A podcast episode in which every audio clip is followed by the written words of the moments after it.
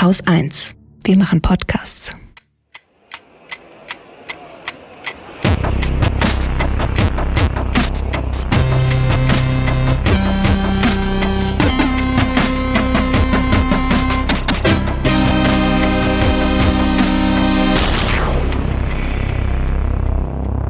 Willkommen zur Wochendämmerung vom 12. Februar 2021 mit Arbeitszeitverlusten, Belarus, Spread-Idioten, neuen Corona-Beschlüssen, Astroturfing, den Frontex-Files, Hendrik Streeck, einem Demokratieindex, R-Werten, einem Podcast zu Hanau, China, einer guten Nachricht, fünf Kurzmeldungen.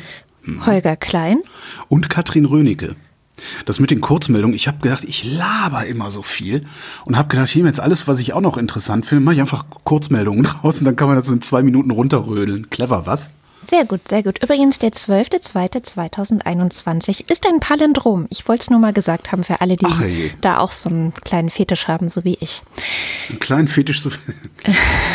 Palindrom-Fetisch. Ich habe vergessen aufzuzählen. Ich habe noch einen Tweet, den Tweet der Woche, ohne dass ich jetzt hier so eine Rubrik aufmachen will, weil nee, Nee, Rubriken genau. sind evil. Sonst musst du nächste Woche wieder den Tweet der Woche Genau. raussuchen. Dann sage ich den einfach jetzt direkt. Also, der kommt von jemandem, der nennt sich Law Enforcer, ist mutmaßlich ein Anwalt. Und der schreibt sehr schön: Liberale finden Nazis und Linke seien gleich schlimm. Deswegen wollen sie Linke bekämpfen. ja, natürlich. Ich finde sehr schön. Das ist ein Treffer, habe ich gedacht. Treffer. Das war's auch schon. Ähm, Ich habe ein kurzes Update aus Belarus, beziehungsweise es ist ein Update aus Deutschland. Und ist, äh, letzte Woche hatte ich erzählt, Deutschland oder das Auswärtige Amt ähm, möchte belarussische Oppositionelle aufnehmen.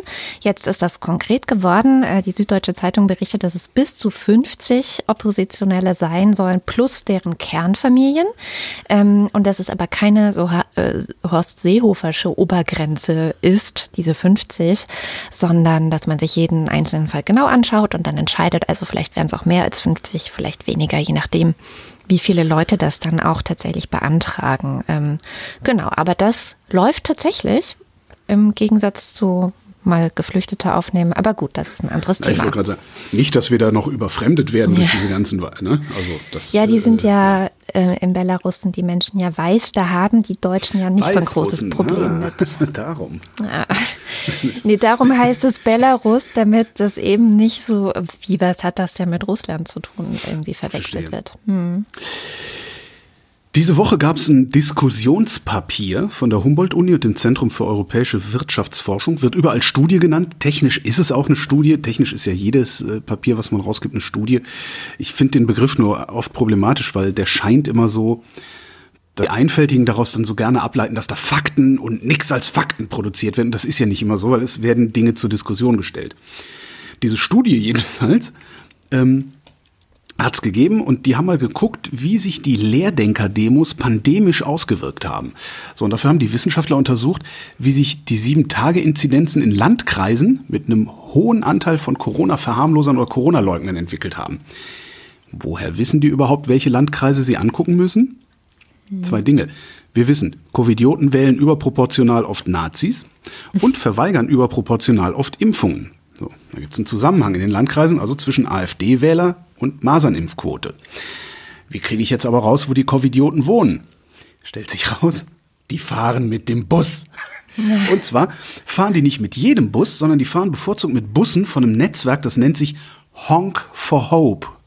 Hupen für Hoffnung. Ne?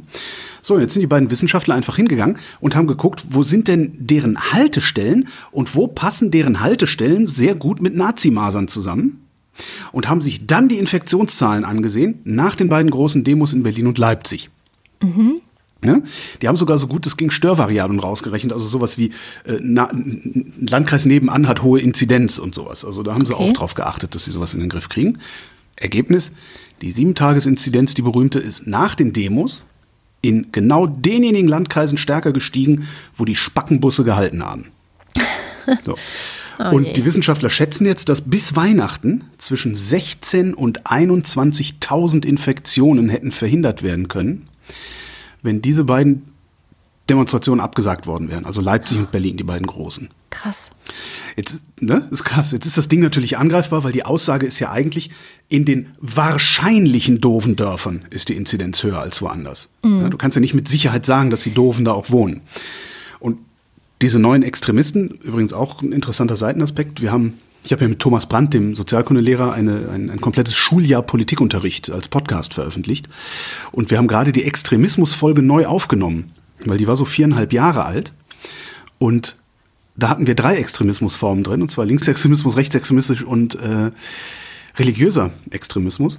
Und wir haben sie neu aufgenommen, weil es äh, jetzt seit dieser Corona-Pandemie eine neue Form von Extremismus gibt. Und das sind halt diese ganzen, ja, was man so landläufig Covidioten nennt.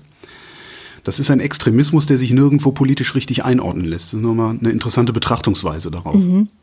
Jedenfalls, diese neuen Extremisten, die werden behaupten, und sie behaupten das auch, also das kannst du auch nachlesen auf Twitter, dass ausgerechnet sie, ja, ausgerechnet ihr Dorf, hat, da ist das aus ganz anderen Gründen. Weil Oma Kruse äh, hustend durch, äh, über den Marktplatz gelaufen ist oder irgendwie sowas. Mhm. Andererseits, wie sollen die Zahlen sonst zustande kommen? Ne? Weil ausgedacht sind die halt auch nicht. Ganzes Paper gibt es dann in den Show Notes. Wenn wir schon bei Covid sind, es gibt eine ganz interessante Nachricht, nämlich dass Hendrik Streeck, der ja einer der großen Talkshow-Lieblinge hier in Deutschland ist, ähm, der Virologe von der Uni Bonn, der durch zumindest sehr streitbare äh, Äußerungen in den vergangenen zwölf Monaten ja bekannt geworden ist. Äh, ich habe gesehen, die Übermedien haben da zwölf der besten mal auseinandergenommen. Komme ich dann gleich zu, ja. Kommst du gleich zu? Das Interessante, was ich gefunden habe, ist, dass der jetzt geimpft ist. Das hat er vor einer Woche in der NDR Talkshow Das erzählt. Und mhm. er hat es so erzählt, dass man darauf schließen kann, dass er jetzt nicht wusste, dass er geimpft werden würde. Also es war ihm selbst anscheinend also er nannte es eine Überraschung und mhm. er hätte dann seinen Vorgesetzten wohl nochmal gefragt ähm, und er hätte ihm aber bestätigt, dass alles in Ordnung ist und hat er sich impfen lassen. Ich habe ihn jetzt nochmal versucht äh, äh, zu fragen, ob also wer ihm das gesagt hat, dass es korrekt ist. Und Hast du seine Telefonnummer?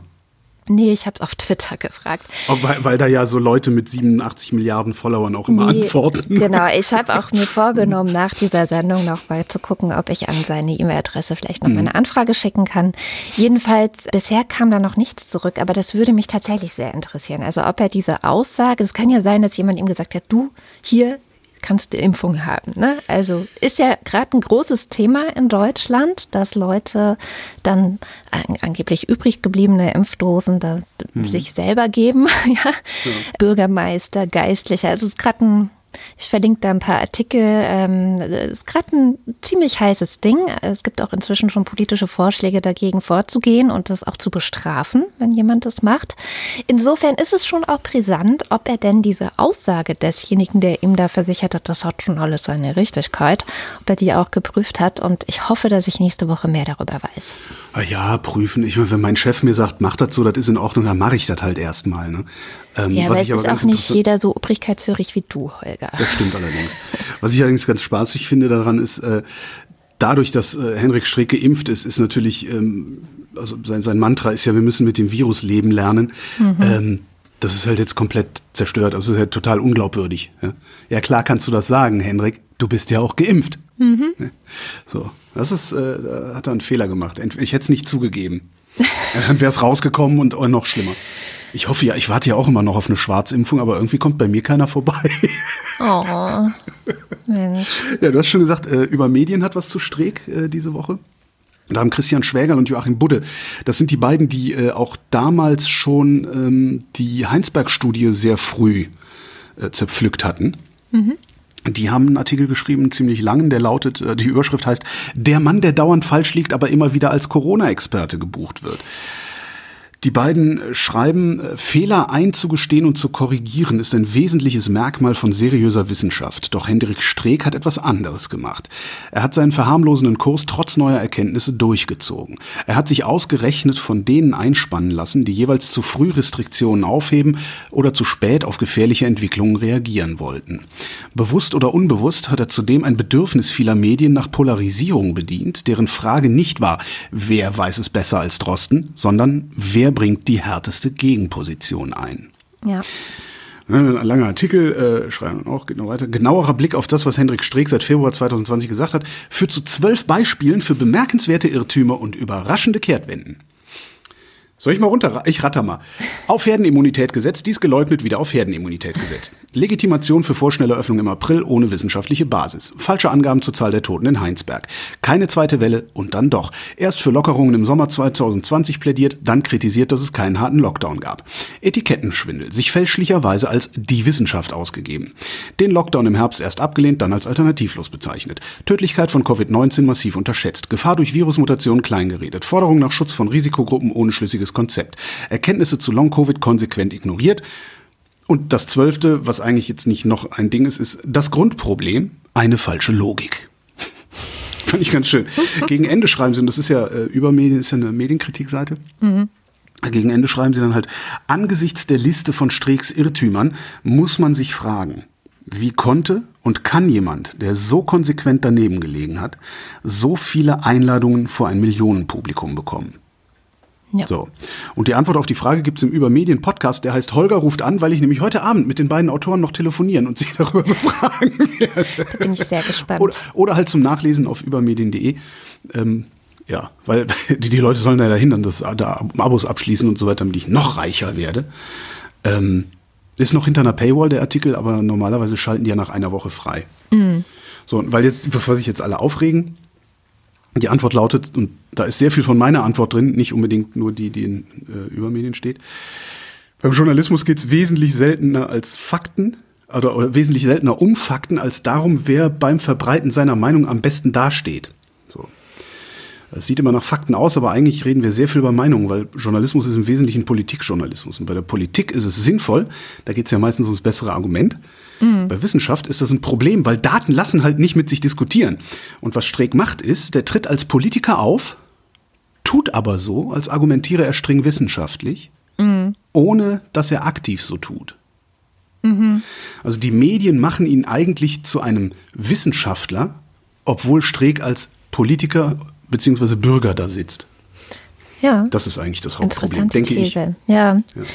ja. tatsächlich, weil aus politischer Sicht ist es natürlich erstmal gut, dass verschiedene Meinungen dargestellt werden, auch im öffentlichen Diskurs stattfinden können und keine irgendwie unterdrückt wird. Äh, Komme ich nachher noch zum Demokratieindex ähm, vom Economist, der das zum Beispiel als ein wichtiges Merkmal für Demokratien auch herausstreicht und da auch so ein bisschen den Finger in die Wunde legt, ähm, was 2020 angeht.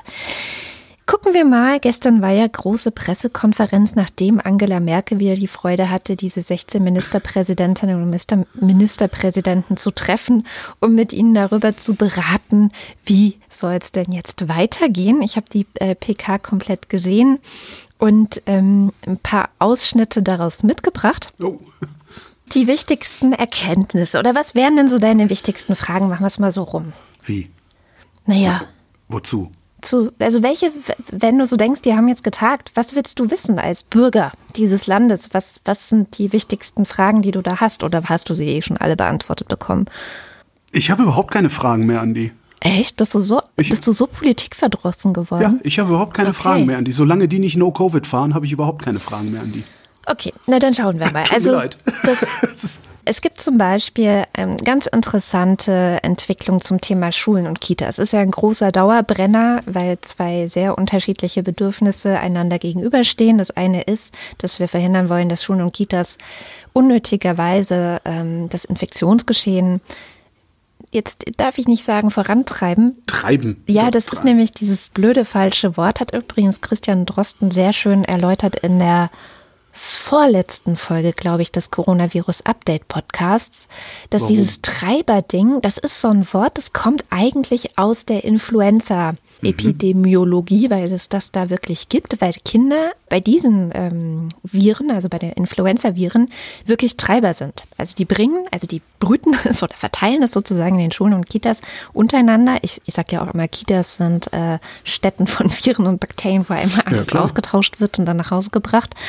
Ähm, und, und bei der Influenza, weil das eben auch eine Schmierinfektion ist und so weiter, ist es tatsächlich sehr, sehr stark ähm, auf Kinder angewiesen, äh, die das untereinander verteilen.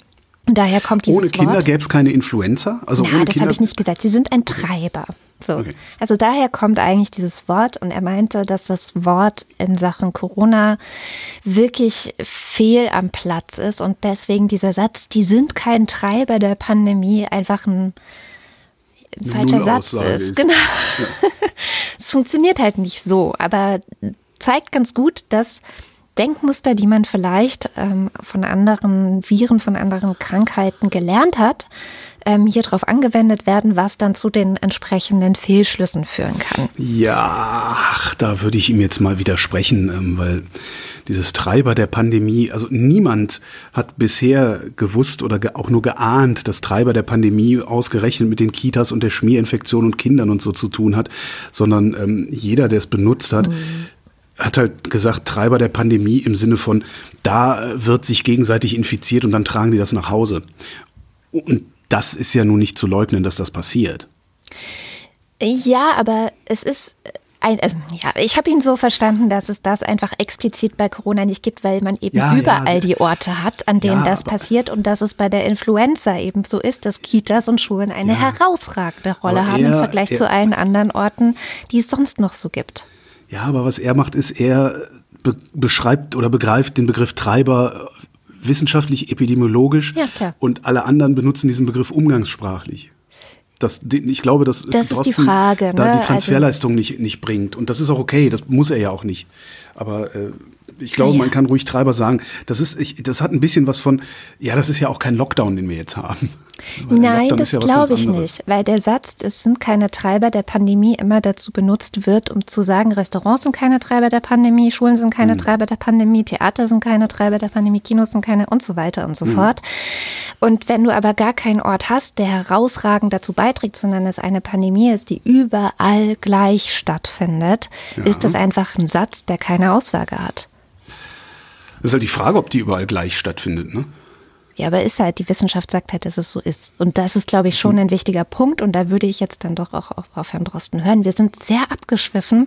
Wir waren aber gerade bei es misst ja auch gar keiner nach. Woher wissen wir denn, wo es überall statt? Wir haben immer noch keine systematische Messung. Ja, aber du kannst ja sehen, was für einen Effekt hat es, wenn du bestimmte Sachen schließt. Ja. Und wenn es auf einmal einen sehr starken Effekt hat, weißt du vielleicht, ah, okay. also da gibt es ja durchaus Studien zu welchen Effekt hat welche Maßnahme. Ja, das stimmt. Und Aber Schulschließungen waren ziemlich weit oben, genau. Ja. Aber Restaurants ja auch. Und hm. alle Einzelhandelssachen. Also es ist ja, ähm, es sind ja die Kontakte. Überall da, wo Menschen zusammenkommen. Ja. Und das tun sie halt auch in der Kita. Ja, ja genau. Und nicht anders okay. als äh, anderswo.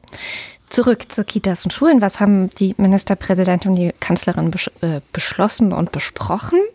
Ich habe bestimmte eigene Vorstellungen gehabt über das Öffnen von Kindertagesstellen, Tagesstätten und auch Schulen, die eher auf eine Öffnung um den 1. März, also zum 1. März gingen, weil ich glaube, dass wir dieses Datum sehr voraussehbar anpeilen können für eine Inzidenz von 50.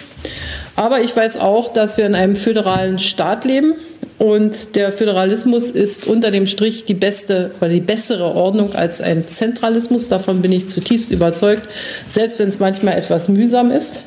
Und es gibt ganz, ganz eindeutige und äh, tief stehende, tief verankerte Länderzuständigkeiten. Das sind Schule und Kita. Und da ist es ganz einfach nicht möglich, äh, dass äh, ich als Bundeskanzlerin mich so durchsetzen kann, als hätte ich da ein Vetorecht. Und deshalb haben wir gesagt, die Kultushoheit zählt hier und die Länder werden das in eigener Verantwortung und sicherlich dann auch noch dargestellt durch die Ländervertreter entscheiden.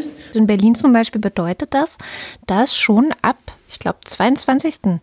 Ähm, Februar die Schulen langsam wieder geöffnet werden sollen. Michael Müller hat zumindest in der äh, Pressekonferenz betont, dass natürlich erstmal nur die Grundschulen weil die anderen Schulformen eben auch viel besser oder auch schon sehr gut inzwischen mit diesem digitalen äh, Distanzlernen klarkommen. Deswegen erstmal die Grundschulen und natürlich im Wechselunterricht und mit Masken. Und er hat Luftfilter gesagt. Ich bin ganz, ganz sicher, er hat Luftfilter gesagt Ich bin gespannt, Herr Müller. Ich bin gespannt. Ja, weil das die kriegen wir dann natürlich- 2022. Genau, das wäre natürlich super. Soll das wieder geöffnet werden. Und ähm, andere Bundesländer werden sicherlich folgen. Und wiederum andere Bundesländer, also wenn ich Herrn Söder richtig verstanden habe, wird er noch ein bisschen warten, weil er ja auch sehr vorsichtig ist. Nee, Söder sagt, er wird noch warten und wartet trotzdem nicht. Das ist ja diese, die Söder-Strategie. Söder sagt immer irgendwas, was für so Leute wie dich und mich total cool daherkommt und macht dann irgendwas anderes. Das kann natürlich auch sein. Also ich weiß, dass in Bayern zum Beispiel immer noch die äh, Schulhorte, glaube ich, auf sind, was auch ein bisschen absurd dann ist. Ähm, Söder war aber tatsächlich ganz glücklich mit der ganzen Geschichte. Der geht ja mit relativ harten Ideen da rein, also wahrscheinlich so ähnlich wie äh, Angela Merkel. Und dadurch, dass er selber entscheiden kann, wie das zum Beispiel mit den Schulen und Kitas sein soll und es jetzt eben nicht einen gemeinsamen Beschluss gibt, der für alle gleich gilt, kann er natürlich auch härtere Sachen entscheiden als die anderen, wenn er das möchte. Dann die Friseure. Die Das- Würde des Menschen findet im Friseursalon statt. Das war sicherlich eine der überraschenderen Ergebnisse dieses Ganzen, dass ab 1. März die Friseure wieder öffnen dürfen. Frau Merkel begründete das damit, Eben gerade weil zu diesem Tag dann auch mit großer Wahrscheinlichkeit eine 50er-Inzidenz deutschlandweit zu erreichen ist. bleibt die Frage, wie geht es eigentlich weiter? Äh, Wir haben dann darüber gesprochen, wie sehen denn nächste Öffnungsschritte aus. Und ähm, bei diesen nächsten Öffnungsschritten ist ja sehr wichtig, dass wir Perspektiven aufzeigen auf der einen Seite, aber auf der anderen Seite natürlich auch immer damit leben müssen, dass wir die Zukunft nicht voraussagen können. Und deshalb haben wir gesagt, aus heutiger Perspektive, insbesondere vor dem Hin- Hintergrund der Unsicherheit bezüglich der Verbreitung von Virusmutanten, kann der nächste Öffnungsschritt bei einer stabilen 7-Tage-Inzidenz von höchstens 35 Neuinfektionen pro 100.000 Einwohnerinnen und Einwohner durch die Länder erfolgen. Dieser nächste Öffnungsschritt soll die Öffnung des Einzelhandels mit einer Begrenzung von einer Kundin oder einem Kunden pro 20 Quadratmeter umfassen. Dazu die Öffnung von Museen und Galerien sowie die Öffnung der noch geschlossenen körpernahen Dienstleistungsbetriebe. Das heißt, das ist so die nächste Zielmarke für alle weiteren Öffnungen, die es eventuell geben könnte, aber alles auch unter der Prämisse, wir gucken erstmal, was diese Mutationen eigentlich machen und sind da hoffentlich in zwei Wochen auch wieder schlauer, als wir es jetzt sind. Finde ich insgesamt eine okaye Strategie. Also ich bin jetzt nicht wahnsinnig enttäuscht, muss ich sagen. Wie siehst du es? Die Tage habe ich, ich glaube, es war sogar heute im Tagesspiegel, auch im Tagesspiegel dann an- nur eine Artikelüberschrift gelesen äh, und die lautete Öffnungen auch schon im Lockdown möglich? Fragezeichen. Das wird nicht funktionieren. Das ist alles, das, ich habe keinen Bock mehr. Ganz ehrlich, ich habe keinen Bock mehr. Ich habe keinen Bock mehr auf. Lockdown. Ich, Ja. Genau, alle haben keinen Bock mehr auf Lockdown. Es gibt äh, einen Vorschlag, wie wir da raus können, und zwar in relativ kurzer Zeit. Äh, und die Politik schert sich einen feuchten Kehricht darum. Ich hab, das ist Ich fand das eigentlich das Interessante, dass ich gucke jetzt immer Talkshows. Äh, das ist so eine Macke von mir in Wahljahren, weil ich, naja, ich habe eine sehr, also mein Medienkonsum ist sehr, wie nenne ich das denn? Eklektizistisch. Also Nee, der orientiert sich halt daran, wo kann ich wirklich die besten Informationen kriegen. So.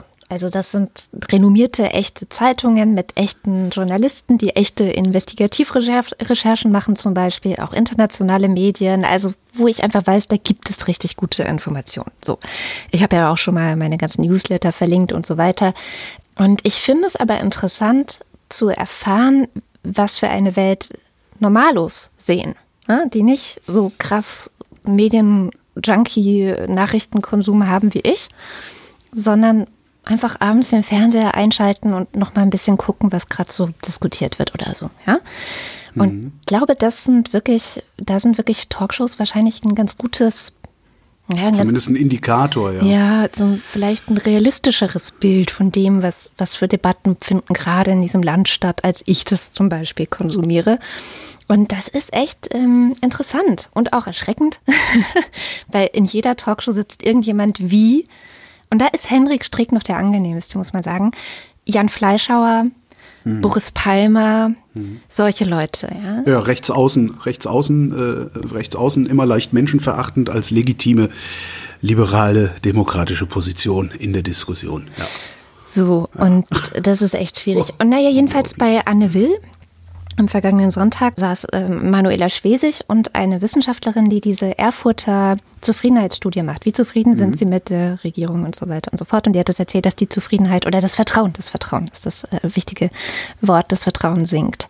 Ja. Ähm, nee, sie, echt? und sie hat auch erzählt, dass quasi jede andere Strategie als das, was die, ähm, was Bund und Länder gerade machen, auch die No-Covid-Strategie, jede andere Strategie würden die Bürgerinnen und Bürger besser finden als das, Richtig. was passiert. So. Jedenfalls interessant war, dass dann Manuela Schwesig gesagt hat, dass sie auch tatsächlich sinnvoll fände, wenn man regional schaut, dass, ne, also wenn eine Region unter 35 zum Beispiel ist, in der No-Covid-Strategie war es, glaube ich, unter 25, aber ist ja, Zehn, ne? oder? oder unter 10. Ach, ich bringe inzwischen auch schon diese ganzen verschiedenen Strategien durcheinander, aber man nimmt einen Wert, der ist sehr niedrig und man sagt, da bleiben wir drunter und wenn man da drunter bleibt, ist man eine grüne Region. Und da kann alles öffnen und da, ne, also sind die Sachen sehr locker, sobald man wieder steigt, ist wieder alles zu, sodass die Leute das selber in der Hand haben. Das ist ja die No-Covid-Strategie. Und Manuela Schwesig fand das sehr gut, weil die hat ja auch zum Beispiel in Rostock und in anderen Gegenden in MacPom sehr niedrige Inzidenzen und meinte, warum probieren wir es hier nicht aus? Was passiert? Warum gucken wir das nicht? Äh, Ja. Tja, warum nicht, Frau Schwesig? Warum müssen wir ein gesamtes Bundesland alles gleich machen?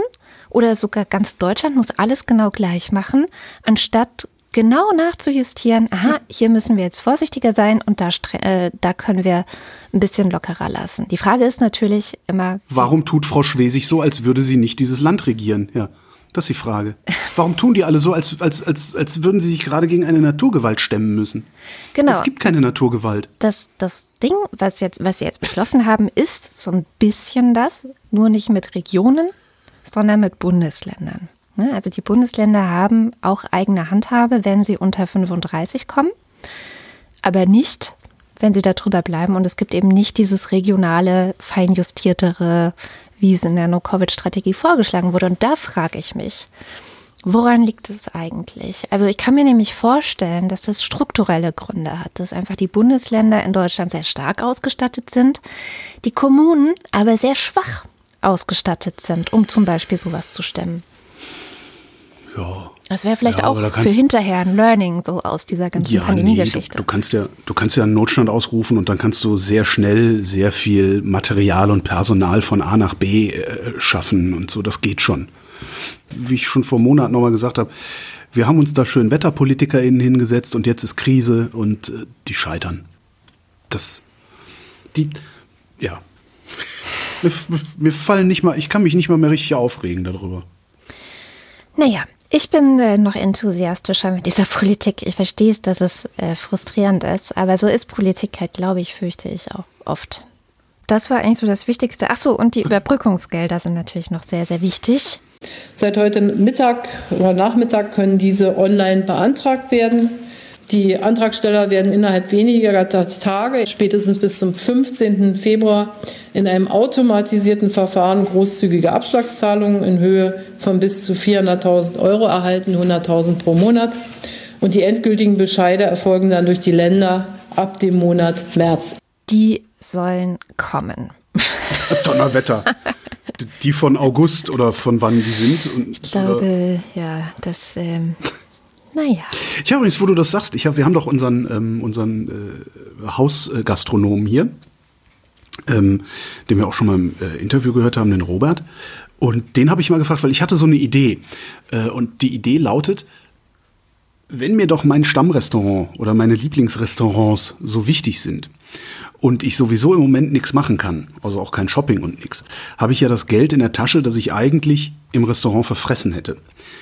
Warum gebe ich dem Restaurant jetzt nicht einfach von diesem Geld einen Teil ab und verlange dafür keine Gegenleistung und gebe dem Restaurant genau so viel, dass der Laden überleben kann, sodass der gleiche Betreiber den Laden irgendwann wieder eröffnen kann, ohne dass er dann so viel Kreditdruck hat, dass er sich irgendwann aufhängen muss. Und da habe ich halt gefragt und äh, das äh, stellt sich raus, für jede 50 Euro, die wir normalerweise verfressen hätten, würden 20 bis 30 Euro an den Gastronomen reichen, um den Laden einfach am Leben zu halten. Ja. Ja. Kann man sich immer überlegen, ob man das abwerfen will. Es gibt übrigens eine Seite, die heißt Lieblingsort, lieblingsort.help. Äh, da werden Lieblingsorte gesammelt und das gibt ja. es für Lokale, das gibt es auch für kleine Läden. Also da kann man ähm, Winzer auch unterstützen, Lieblingswinzer mhm. oder dergleichen. Entweder eine Lieferung machen, also dass man das dann abholt, wenn es denn möglich ist überhaupt gerade, oder einen Gutschein kaufen. Also ja. ich kaufe einen Gutschein für nach der Pandemie und verschenke den dann oder was weiß ich, was ich damit mache. Oder, oder aber lässt ihn halt verfallen, weil du sagst ja, ja ne? wie alle Gutscheine immer schon. Jochen Schweizer Pandemie-Gutscheine. Ja. Genau. Aber das finde ich zum Beispiel, das gibt es hier in Berlin auch ganz viele, aber auch in vielen anderen Bundesländern. Hm. Wo du es eben mit den ähm, Kitas hattest. Es gibt eine nicht neue Studie äh, zu Ansteckungsrisiken. Wird gerade tierisch darüber berichtet, so Zahlen, also ne, wie, wie hoch ist der R-Wert in der Kneipe und so weiter. Alle so berichten darüber. Man muss unfassbar tief graben, um die Originalquelle zu finden. Wo ich wieder mal so meine, meine Verachtung den Massenmedien entgegenwerfe. Die fürchten wie der Teufel das Weihwasser. Irgendjemand könnte auf die Idee kommen, eine andere Webseite anzugucken als ihre was mit der Realität überhaupt gar nichts zu tun hat. Mhm. Und das machen ausgerechnet Leute, die sich einbilden, sie wären in besonderer Weise geeignet, die Realität zu beschreiben. Da kann ich mich aufregen, aber egal. So, die TU Berlin hat äh, für mit an äh, Charité und RKI nachgerechnet, wie groß die Infektionsgefahr in verschiedenen Situationen ist. Ja, der situationsbedingte R-Wert ist das. Das haben die eigentlich auch schon im November gemacht letzten Jahres, äh, gerade aber nochmal mit besserer Grafik veröffentlicht. Vielleicht wird es deshalb überall berichtet jetzt, weil jetzt versteht es auch jeder. Eventuell sind die Daten auch ein bisschen frischer, das habe ich jetzt nicht überprüft. Ähm, die Zahlen sind aber ganz interessant, die dahinter stehen. Also, situationsbedingter R-Wert, der ist beim maskierten Besuch im Damensalon 0,6. Mhm. Ja? Mhm. Das heißt, du musst mindestens zwei Infizierte in dem Laden haben, damit etwas über ein neuer angesteckt wird. Im öffentlichen Personennahverkehr maskiert. Hm. Im öffentlichen Personennahverkehr maskiert 0,8. Hm. Supermarkt maskiert 1. Hm. Schule, halbe Belegung, alle maskiert 2,9. Ja, ein infiziertes Kind steckt drei frische an in einer halben Klasse, alle haben eine Maske auf. Büro, halbe Belegschaft ohne Maske, ja, also das, was sehr viele Büros sehr lange gemacht haben und ja. wahrscheinlich auch immer noch machen, ich weiß es gar nicht. Mit ja. den Plexiglasscheiben. Genau, mhm. Plexiglasscheiben, also dieses, wenn du, wenn du äh, rumläufst, musst du Maske aufsetzen, aber wenn du an deinem Arbeitsplatz bist, brauchst du keine. Büro, halbe Belegschaft, unmaskiert, acht. Krass. Ein Infizierter steckt acht KollegInnen an. Ja. Ach ne? Mensch. So, und das sind die Zahlen, ja, vielleicht haben wir da doch einen Treiber der Pandemie gefunden, ja. Ähm, und ähm, das sind doch die, die, die Zahlen über die harmlose Virusvariante. Ich wollte gerade sagen. Die ne? neuen Dinge, genau. Die neuen Dinge haben ja einen 0,3 oder 0,5 erhöhten R-Wert, äh, sodass du beim Friseur dann schon bei 1,1 wärst. Schön. Freuen wir uns doch auf den 1. März. Übrigens, wo du ähm, Büro gesagt hast, mhm. da gab es ja auch, das hatte ich vergessen zu erwähnen, eine Aussage zu von Angela Merkel. Die Aufforderung zum Homeoffice, die ja auch bis zum 15. März gilt, vorerst, die soll sehr ernst genommen werden. Selbstverpflichtung, das hat in Deutschland ja schon immer gut funktioniert. Ne? Noch eine Studie, komm, wo wir bei Corona sind. Ähm, Im Frühjahr, da gab es so Schätzungen, dass durch die Schulschließungen die gesamtwirtschaftliche Arbeitszeit um acht Prozent äh, fallen würde. Oh, oh mein Gott, ne, die Leute arbeiten acht Prozent weniger. Jetzt haben äh, Sebastian Dullin und Bettina Kohlrausch für das IMK, das Institut für Makroökonomie und Konjunkturforschung, die gehören zur Böckler Stiftung, mal rumgefragt, inwieweit diese Schulschließungen, also im ersten Lockdown 2020, sich tatsächlich auf die Arbeitszeiten der Eltern ausgewirkt haben. Ergebnis, ich zitiere Dullin, Schulschließungen scheinen zumindest in Deutschland keinen deutlichen negativen kurzfristigen Schock auf das Arbeitsangebot und damit das Bruttoinlandsprodukt verursacht zu haben. Jetzt sind das natürlich auch nur Schätzungen, ne, weil Umfrage kannst du auch nur hochrechnen, mhm. aber diese Schätzungen basieren wenigstens auf Daten. Und je nachdem, wie die rechnen, ich äh, hau jetzt keine Prozentzahlen raus, weil das wird dann immer so unübersichtlich. Je nachdem, wie wohlwollend man rechnet, kommt man dann drauf, dass die datenbasierten Schätzungen acht bis zwanzig Mal niedriger sind als die datenlosen Schätzungen im Frühjahr. Na Mensch, ist doch auch ja, mal eine gute Nachricht. Jetzt möchte ich noch dagegen halten, wie viel weniger Arbeit verrichtet wird, weil Leute krank sind und zwar an Covid-19 erkrankt sind und dann auch noch, wie wir ähm, seit mehr als sieben oder du jetzt schon acht Wochen krank sind. Das würde mich auch mal interessieren. Ja. ja. Oh, da kann ich ein kurzes Update. Achso, zum Paper gibt es übrigens, äh, verlinke ich auch noch einen Twitter-Thread, wo Dulin das äh, sehr schön zusammenfasst, mhm. sodass man sich nicht durch, diese, äh, durch dieses Paper arbeiten muss, wenn man das nicht unbedingt möchte. Ähm, ja. Äh, Covid-Update, Co äh, Coronavirus-Update. Heute dürfte sowas sein wie Tag, weiß ich gar nicht. Der ist 56, acht Wochen, ja. 55, irgendwie sowas. So gut wie heute ging es mir lange nicht. Schön. Also ich merke das, habe das gemerkt in der Vorbereitung hier auf die Sendung und äh, ja, ich kann mich viel besser konzentrieren als äh, sogar noch vor einer Woche. Ich hoffe, das bleibt auch so, weil das letzte Mal, als ich mich so gut gefühlt habe, habe ich danach die nächsten drei Tage äh, am Boden gelegen. Ja. Oh. Aber immerhin. Sehr gut. Ja, bei mir wird es auch von Woche zu Woche besser, muss ich echt sagen. Aber meine Gedächtnis, also mein Gedächtnis und mein Erinnerungsvermögen mhm. macht mir im Moment sehr viele Sorgen. Ja, ich hoffe das. Also mein Arzt meinte ja auch, das kommt alles irgendwann wieder. Man weiß nicht wann. Bei den meisten so ungefähr nach zwei Monaten. Mal hm. sehen. Hm. Kommen wir zu einem ganz Was mal sehen? Mal sehen, wie es, also naja, man weiß ja nicht, ob es in zwei Monaten wieder da ist oder erst in einem halben Jahr. Was? Achso. Ja, jetzt habe ich den Witz auch verstanden. Kommen wir zu einem ganz, ganz anderen Thema. Und zwar die Frontex-Files. Hast du oh. davon schon gehört? Äh, tatsächlich nur am Rande. Frontex will irgendwie, ja, Front, Frontex. Frontex benimmt sich schlimm und gut, das ist nichts rausgefunden. Ne? Also Frontex so, also. ist die sogenannte EU-Migrationsagentur, Migration äh, Agency. Mhm. Sehr großes Ding, ähm, ist tatsächlich eine, eine Agentur, sagt ja das Wort schon, ist also jetzt kein so offizielles Gremium wie Polizei. Gremium ist das falsche Wort. Organ ist das richtige Wort. Wie zum Beispiel eine echte Polizei rekrutiert aber immer auch mal wieder aus der Polizei, zum Beispiel aus der Bundespolizei Leute, also leihen sich die Leute aus, um dann zum Beispiel in Griechenland dafür zu sorgen, dass Leute nicht nach Griechenland kommen. Das sind hm. diese sogenannten Pushbacks. Es gibt ähm, immer wieder Videos, geheim aufgenommene Videos, die zeigen, dass Frontex unter anderem an der griechischen Grenze, aber auch ähm, an der Grenze, im, also auch im Mittelmeer, ähm, bei Libyen ähm, sich menschenrechtswidrig verhalten. Äh, Pushbacks sind menschenrechtswidrig, also dazu gehört dann auch, dass ein, so, ne, diese Schlauchboote mit Flüchtlingen, die teilweise ja auch schon sehr kaputt sind, die sieht man dann und dann fährt so ein riesiges Frontex-Schiff dran vorbei und macht extra Wellen, damit die ins Schwanken geraten und bloß wieder zurück in die Türkei wollen. Das Ernsthaft, wie so Assis auf dem Müggelsee? So, ja, genau so kannst du dir das vorstellen. Aber halt ein sehr kleines Schlauchboot und ein sehr großes Frontex-Boot. Ähm, und in Libyen zum Beispiel sorgen sie dafür, dass die berühmte libysche Küstenwache, die dafür bekannt ist, entweder brutal und grausam zu sein oder komplett gar nichts zu machen, wenn es darum geht, Menschen zu retten, dass sie dann einfach die Geflüchteten an die sozusagen übergeben. Jetzt hat Jan Böhmermann und sein Team ähm, von ZDF Neo oder die Redaktion, die diese äh, ZDF-Sendung von Böhmermann, wie heißt die ZDF? Die, die hat den nicht mehr nicht mehr Magazin Royal. Show Royal, ich hab keine Die Ahnung. hat jetzt einen anderen Böhmermann. Namen.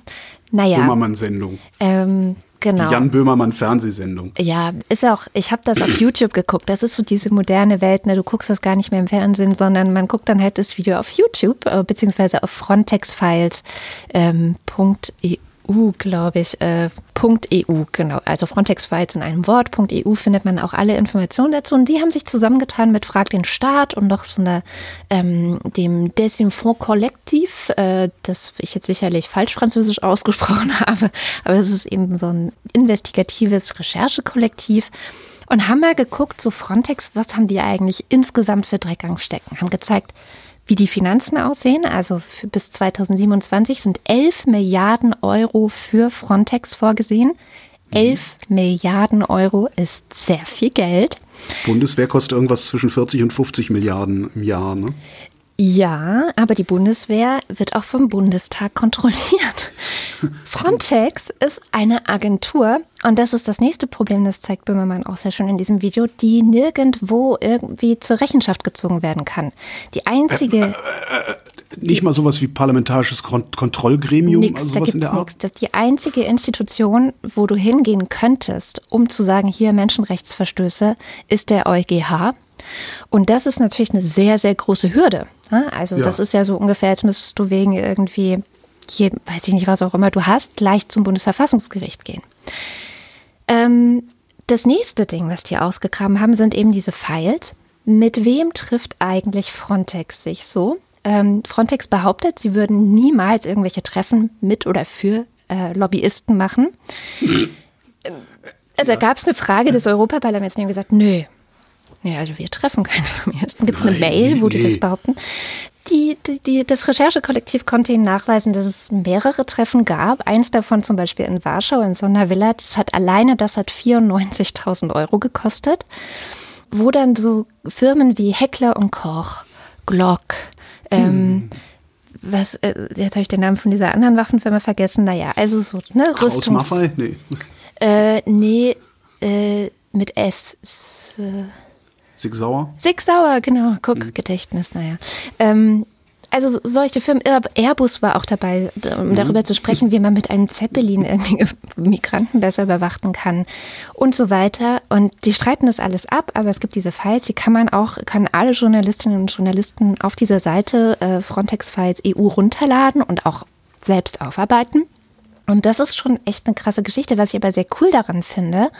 Und da sind die ja wirklich gut. Ähm, das ZDF-Magazin Royal heißt es übrigens.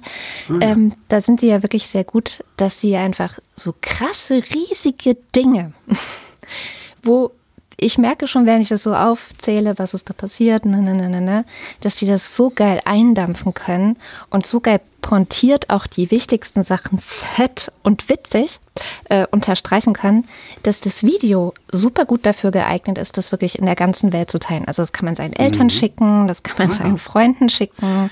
So.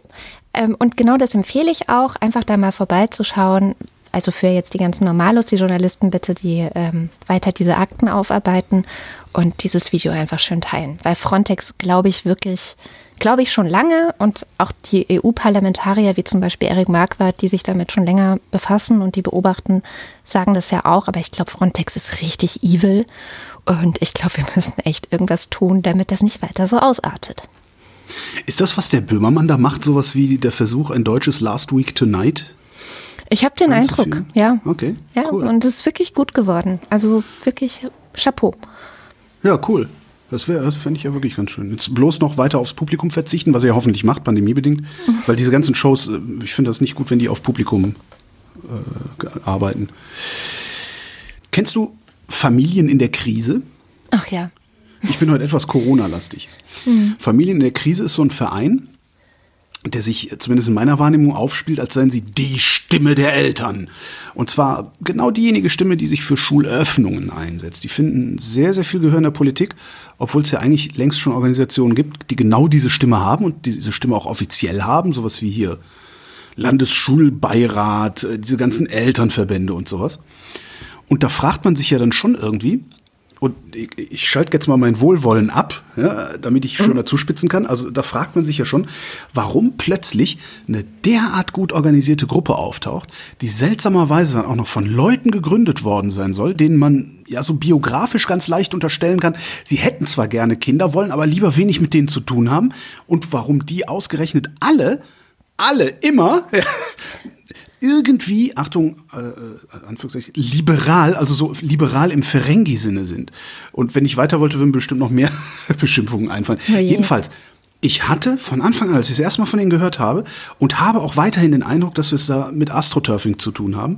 Also einer professionell gemachten und gesteuerten Kampagne, die aber so tut, als sei sie eine Graswurzelbewegung. Ja. Für alle, die es noch nie gehört haben, Astroturfing äh, kommt daher, dass Astroturf der Markenname von einem Kunstrasen ist, also künstliche Graswurzelbewegung. Ähm, ich kann es nicht belegen. Also ich habe einfach nur so ein leichtes Vibrieren in meinem Grützedetektor. Also so wie ich das eben beschrieben habe. Irgendwas, irgendwas ist komisch. So, und jetzt schreibt Lars Wienand bei T-Online. Es ist aber auch eine Geschichte mit einigen Rätseln und vielen Zufällen. Mit PR-Profis, mit Adlingen, mit einer früheren Bundesministerin als Beraterin und mit Medien und Politikern, die ihre Tür weit geöffnet haben für Elternvertreter, die aus dem Nichts kamen. Der Begriff Astroturfing fällt, eine gesteuerte Kampagne, die den Eindruck einer spontanen Graswurzelbewegung vortäuscht. Zu belegen ist das nicht, aber in England gibt es Aufregung um eine ähnliche Gruppe. So, Wieland hat alles zusammengetragen, was da sonst noch so zu finden gibt und was es für Erzählungen gibt. Und der bietet auch eine alternative Erklärung an. Beharrlichkeit, Beziehungen, aber auch noch eine andere Erklärung für die Professionalität. Eltern unterschiedlichster Professionen setzen schlichtweg das Wissen und die Erfahrungen aus ihrem Berufsleben ein. Hm. Die Erklärung ist allerdings auch wieder nur ein Zitat von eben dem Verein. Ich wollte nur mal darauf hinweisen, ich habe ein komisches Gefühl bei dem Verein. Mhm. Ich kann es nirgendwo dran festmachen, aber dieses Gefühl hat mich selten getäuscht. Der ganze Artikel heißt, wie Eltern zum Lobbyverein fürs Lockern wurden und ist frei zugänglich. Und recht lang übrigens. Ein Thema, was ich mitgebracht habe diese Woche, ist sehr groß bzw. lang, nämlich über 70 Seiten lang. Es ist der sogenannte Democracy Index 2020 vom Economist. Und den wirst du jetzt vorlesen. Den lese ich jetzt vor. So. Nein.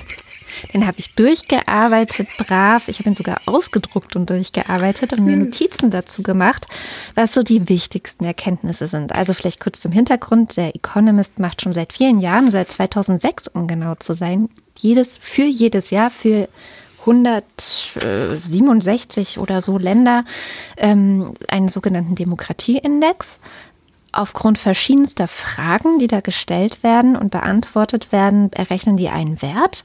Ähm, zum Beispiel sind echte Demokratien haben einen Wert von 9 bis 10. Also 10 ist der Höchstwert, den ein Land erreichen kann. In Euro oder? Nein, es ist einfach ein Wert. Ja, ich weiß, ja. Mann. Also nein, 8 bis 10. Entschuldigung. Also ja. echte Demokratien haben einen Wert von 8 bis 10. So, dann gibt es gescheiterte Demokratien oder ah, flawed, wie würde man das übersetzen? Nicht ganz so cool. Fehlerhaft. Fehlerhaft, genau, sehr gut. Äh, Demokratien. Ähm, die von sechs bis acht gehen. Dann gibt es hybride Regime. Also es sind noch nicht richtig autokratisch oder autoritär organisiert, aber auch keine fehlerhaften Demokratien. Es ist noch so auf der Kippe, sage ich mal. Ähm, und äh, dann natürlich die richtigen autoritären Regime. So. Und 2020 sagen sie, ist es insgesamt zu einem äh, ja, All-Time-Low, also einem noch nie hm. dagewesenen Tiefstwert gekommen. Ähm, und, aber es lohnt sich hinzuschauen, wo. Also wo haben diese, haben die krassesten Abfälle im Demokratieindex eigentlich stattgefunden. Und es wird wenig überraschen, dass die Spitze die Subsahara-Staaten anführen äh, gefolgt vom Mittleren Osten und Nordafrika. Also die ohnehin schon instabilen Länder dieser Erde sind instabiler geworden. Und wenn man vorher schon sehr autokratisch war, ist man 2020 in der Regel nicht demokratischer geworden. Mhm. Interessant ist aber auch, dass in West- und Osteuropa gleichermaßen ein Abfall zu beobachten ist. Man hätte jetzt vielleicht gedacht, ja, Osteuropa bestimmt stärker. Ähm, die sind aber tatsächlich, viele osteuropäische Länder sind sowieso schon in diesem Bereich Hybridregime schon scheiße, und ja, ja. Äh, Hybridregime und fehlerhafte Demokratien ja. gewesen. Also die haben sich jetzt nicht so wahnsinnig schlecht entwickelt. Was krass war, fand ich, sind zwei Länder. Äh, und zwar Frankreich als eines, das von einer echten vollen Demokratie herabgestuft wurde zu einer fehlerhaften Demokratie und Portugal, die auch abgefallen sind. Insgesamt sind 70 Prozent aller untersuchten Länder abgestiegen, aber auch 22,6 sind aufgestiegen. Die mhm. Gewinner nämlich dieser Studie sind einige asiatische Staaten. Taiwan, Japan, Korea haben sich sehr verbessert im vergangenen Jahr.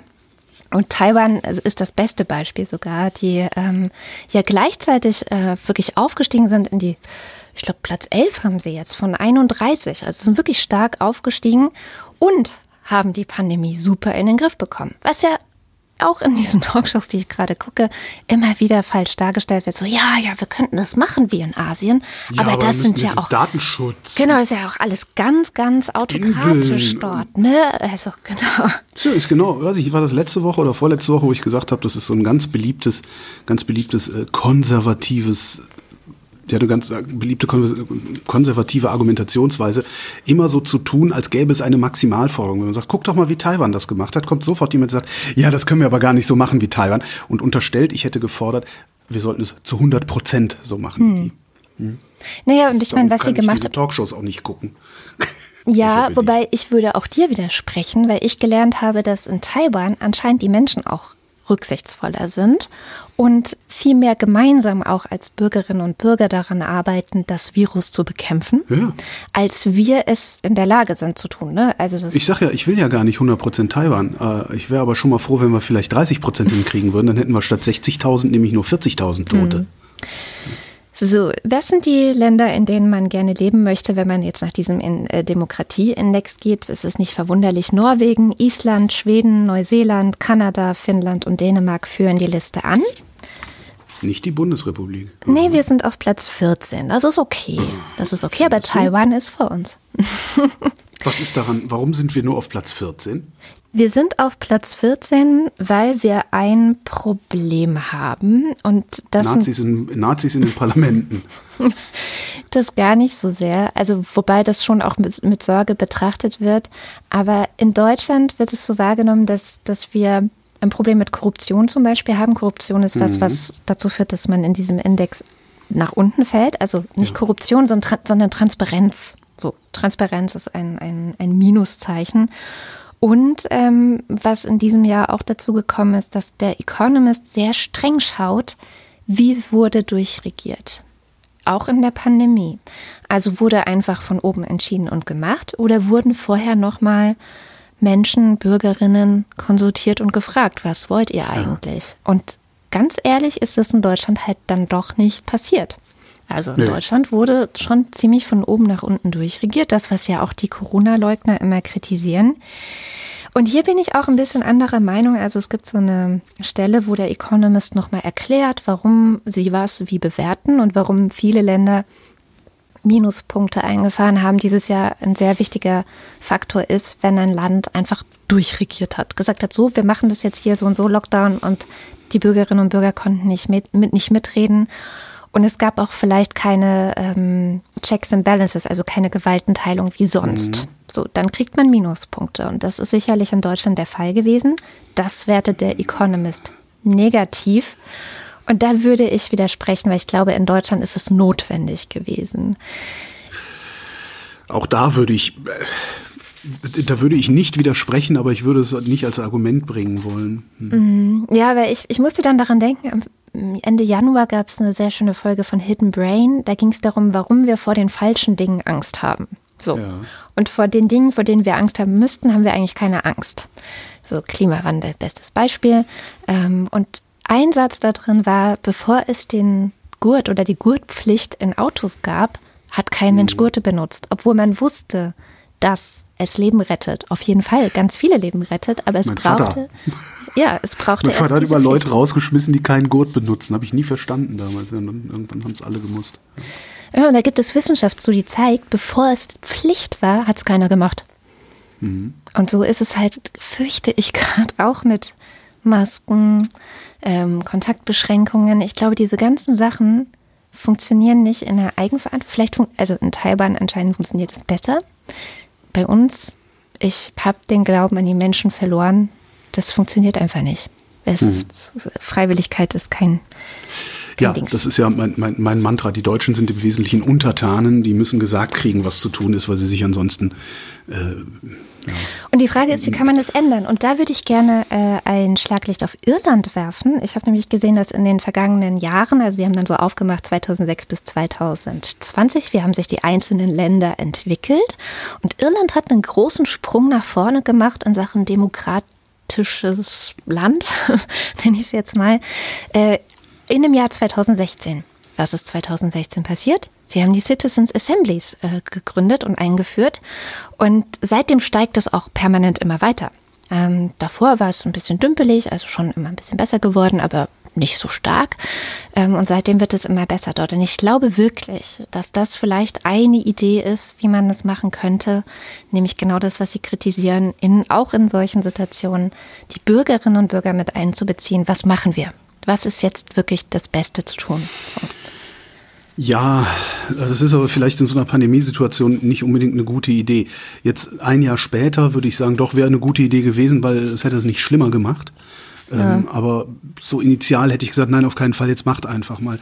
Be bezieht der Economist denn in diese ganze Geschichte äh, auch ein, dass wir ja doch eine vergleichsweise besondere Verwaltungsstruktur in unserem Illiberalismus, sag ich mal, haben. Also weil äh, dadurch, dass wir ja 16 Bundesländer haben und mhm. den Bund und die Verwaltungsgerichte und die Verfassungsgerichte, ähm, die ja auch immer wieder angerufen werden können und immer auch wieder angerufen werden und auch gegen den Staat urteilen, auch in dieser ja. Pandemiebekämpfung, beziehen die das alles damit ja. ein oder sehen die nur, die Regierung ist von den Parlamenten ermächtigt worden, was zu tun und nein, tut es? Das ist sehr, sehr fein granuliert. Also da ist ein mhm. riesiger Appendix, auch welche Fragen die alles gestellt haben. Das ist alles, also wirklich alles Mögliche mit drin. Ähm, zum Beispiel auch die Staaten, die dieses Jahr nach vorne gegangen sind, also letztes Jahr 2020 nach vorne gegangen sind, sowas wie Polen oder Türkei, wundert man sich erstmal und denkt, hä? Wo sind die denn nach vorne gegangen? Polen? Ja. Ja. Ähm, und das kommt daher, dass der Economist auch solche Sachen einbezieht wie sind die Leute auf die Straße gegangen? Haben die sich politisch engagiert? Ähm, ja. Gab es Proteste? Und allein der Fakt, dass es Proteste gab, dass die Leute an Wahlen sehr rege teilnehmen, dass es, genau, also auch so Checks and Balances werden sehr, sehr stark bewertet. Das okay. wird alles mit einbezogen, um dann einen sehr feinen Index daraus zu berechnen. Das heißt, es wird mir heute nicht gelingen, die Bundesrepublik Deutschland schön zu reden. Naja, also Platz 14 ist ein okayer Platz. Ja nicht alles schlecht, ja. Also kann man jetzt auch nicht sagen. Und Schlimmer ist es in China. Ja? Das wollte ich gerade noch sagen, ganz, ganz, ganz kurz. China ist wirklich krasses Schlusslicht. Also nicht das letzte Schlusslicht, nicht vor Nord, also nicht hinter Nordkorea. Okay. Das ist wirklich das echte Schlusslicht. Aber China ist richtig schlimm und ich möchte auch da nochmal sagen, alle, die immer wieder dieses China-Ideal so hochhalten, es ist nicht alles schlecht in China. China bekommt auch viele Dinge besser in den Griff als wir. Lest euch dieses Ding durch und bitte lasst uns nie wieder so reden. Das ist wirklich. Naja, das mit dem Wohlstand kriegen sie ja wirklich hin. Ne? Also Wohlstand und Sicherheit schaffen sie ja tatsächlich. Ja, ähm. aber halt keine Demokratie. So gar nicht. Null. Ne? Ja, also, null. und ja. Keine Demokratie ohne freie Presse. Äh, erster Akt, die britische Medienaufsicht. Ähm, entzieht äh, China Global Television Network äh, die Sendelizenz, weil der Sender von einer kommunistischen Partei kontrolliert wird. Ne? China so, boah, die BBC verbreitet Fake News. so, zweiter Akt. China entzieht der BBC, äh, BBC World News die Lizenz, weil die haben nämlich nicht wahrheitsgemäß und fair über China berichtet. Ja. Außerdem haben die den nationalen Interessen Chinas geschadet und die nationale Einheit untergraben, diese liberalen Schweine. Worum ging's? Hm? um Berichte über die Demokratiebewegung in Hongkong Natürlich. und über Missbrauch und Vergewaltigung äh, von Uiguren in diesen Umerziehungslagern. Natürlich. Und da wissen wir ja alle, dass das bloß westliche Grollpropaganda ist. Ja. ja. Oh Mann, ey. Passt gerade hin. Ja, ja, es ist wirklich genau, passt, passt super hin. Dann schauen wir diese Woche mit Scham gar nicht über den Tellerrand, sondern mal uns selber an. Es ist fast ein Jahr her, noch nicht ganz, am 19. Februar 2020, also in einer Woche erst, hat ein rechtsextremer Attentäter in Hanau neun Menschen und dann auch noch seine Mutter und sich selbst getötet. Das Motiv war ganz klar Rassismus. Und ich weiß nicht, wie es dir ging oder euch ging. Ich habe seitdem immer überall in Berlin ähm, so Plakate gesehen mit den Namen der neuen Opfer. Nee, ich gar nee? nicht. Aber ich wohne auch in einem anderen Berlin als du. Ne? Ah ja, okay. Na gut, damit wir eben diese Opfer nicht vergessen und um auch genau an diese neuen Opfer zu erinnern, startet heute, deswegen erzähle ich auch heute schon davon und nicht erst in einer Woche, ein neuer Spotify-Podcast, der sich auf deren Spuren und eben deren Hinterbliebene bezieht. In diesem Podcast gibt es eine Stimme, die alle, die an dieser Stelle immer aufmerksam zu hören kennen, nämlich Sham. Und ich dachte mir, was das für eine Podcast-Serie ist und was da so passieren wird, das erzählt sie am besten selbst. Hallo Sham. Hi Kada. Warum ist es wichtig, auch nach einem Jahr noch über Hanau zu sprechen? Naja, weil die Hinterbliebenen traurig, wütend und enttäuscht sind. Von der Politik und von der Polizei. Für die Familienangehörigen fühlt es sich an, als ob dieser rechtsextreme Terroranschlag in Hanau letztes Jahr gestern passiert wäre. Da haben Hunderte, wenn nicht Tausende von Menschen einen Freund, eine Freundin, einen Kollegen, die Kollegin, den Sohn, Tochter, Bruder, Schwester, Mutter, Cousin, Cousine verloren. Es geht nicht nur um diese neun Menschen, es geht auch um die vielen Menschen um diese neun Menschen herum. Ähm, und dieser Anschlag hat das Leben von allen verändert. weil noch so viele Fragen offen sind. Wieso war zum Beispiel der Notausgang in der Arena Bar, also am letzten Tatort, versperrt? Wieso war der Notruf nicht ausreichend und durchgehend besetzt in der Nacht? Wieso wurden die Leichen der Opfer obduziert, ohne dass die Familienangehörigen gefragt wurden? Und wieso war der Attentäter nicht als rechtsextremer Gefährder eingestuft? Und wieso ist schon wieder ein rechtsextremes Attentat in Hessen passiert? Das sind eben alles Fragen, die wir anreißen im Podcast. Aber es ist wichtig zu sagen, dass, dass wir nicht, natürlich nicht jede Frage beantworten können oder konnten. Also Stand jetzt, ähm, die Ermittlungsarbeiten sind eben noch im Gange. Und mit wem habt ihr so alles gesprochen? Eben genau mit ihnen, also den engen Angehörigen und Hinterbliebenen. Die Wunden sind super frisch. Also auch als wir die Interviews geführt haben, da war der Anschlag noch nicht mal ein Jahr her. Da sitzt der Schock natürlich super tief. Wir sind daher eben auch nach Hanau gefahren, ohne irgendeinen Plan zu haben, ehrlich gesagt. Haben die Initiative 19. Februar als Anlaufstelle genutzt, weil wir wussten, dass sich alle Angehörigen gemeinsam äh, dort mit UnterstützerInnen eben organisieren, sich treffen und dort haben wir dann auch einfach abgehangen und haben und haben sind dann in Gespräche mit ihnen reingekommen. Also so konnten wir eben langsam aber sicher eben Vertrauen aufbauen. Also es war super wenig geplant eigentlich von unserer Seite, sondern super spontan. Wir wollten eben Rücksicht darauf nehmen, wie es den Familienangehörigen gerade ging und ob sie überhaupt die Kraft für ein Interview hatten. Wir haben aber auch mit mehreren Expertinnen und Aktivistinnen gesprochen, die uns geholfen haben zu verstehen, wie wir Hanau jetzt, ein Jahr später, in einen Kontext stellen können. Wie geht es denn den Familien und Freunden der Opfer heute? Ich kann mir vorstellen, dass es krasse Spuren hinterlassen hat, oder? Ihr Leben hat sich am 19. Februar für immer verändert. Also alle, mit denen wir gesprochen haben, erzählen von Schlafproblemen und von einer unglaublichen Wut. Ähm, kann ich auch natürlich voll nachvollziehen. Wieso mussten ihre Kinder, Brüder, Schwester sterben? Und ähm, warum wurde der Täter nicht aufgehalten? Also wirklich beeindruckend für uns war eben, wie sehr die Familien für Aufklärung gekämpft haben, noch immer kämpfen und wie viel Kraft sie auch haben. Also auch jetzt ein Jahr später. Und obwohl es der schlimmste Tag ihres Lebens war, erzählen sie ihre Geschichten immer und immer wieder, weil sie wissen, dass eben der öffentliche Druck etwas bringt. Konntet ihr denn im Rahmen eurer Recherche auch herausfinden, wie die Polizei sich in dem Fall verhalten hat? Also da gibt es ja auch einiges an Kritik und auch viele Details, wo man Fragen hat, oder? Ja, sehr spannende Frage. Aber ich glaube, da muss jetzt ein bisschen frech sein und, und sagen, dafür könnt ihr den Podcast gerne hören. Jetzt noch zu den technischen Details. Kann denn jeder und jede die Podcast-Serie hören oder braucht man dafür ein Spotify-Abo? Prinzipiell ja. Jeder und jede kann ihn kostenlos hören. Man muss sich äh, lediglich auf Spotify anmelden, aber muss jetzt irgendwie kein Premium-Abonnement abschließen. Okay, und gibt es alle Folgen auf einmal oder jede Woche eine neue? Wie macht ihr das? Alle drei Tage. Die erste Folge ist heute erschienen die zweite folgt bereits schon am Montag und ab da dann immer jeden Montag und jeden Freitag. Sechs Episoden sind es insgesamt. Sehr schön. Dann vielen Dank für deine Arbeit. Ich bin wirklich froh, dass es diesen Podcast gibt. 19220 ab heute bei Spotify. Wir verlinken das natürlich in den Show Notes. Auch interessant, ne? Äh, man muss nicht Spotify-Kunde sein, dann ist man halt Ware. Das haben wir auch noch nicht so verinnerlicht. Ne? Naja, egal. Araber im Weltall. Die Vereinigten Arabischen Emirate haben eine Sonde zum Mars geschossen und die ist tatsächlich da angekommen, in die Umlaufbahn eingeschwenkt, rüttelt sich jetzt noch ein bisschen ein und in knapp zwei Monaten soll die dann anfangen zu messen. Die wollen ein Jahr lang Klimadaten vom Mars sammeln. Mhm. Ja.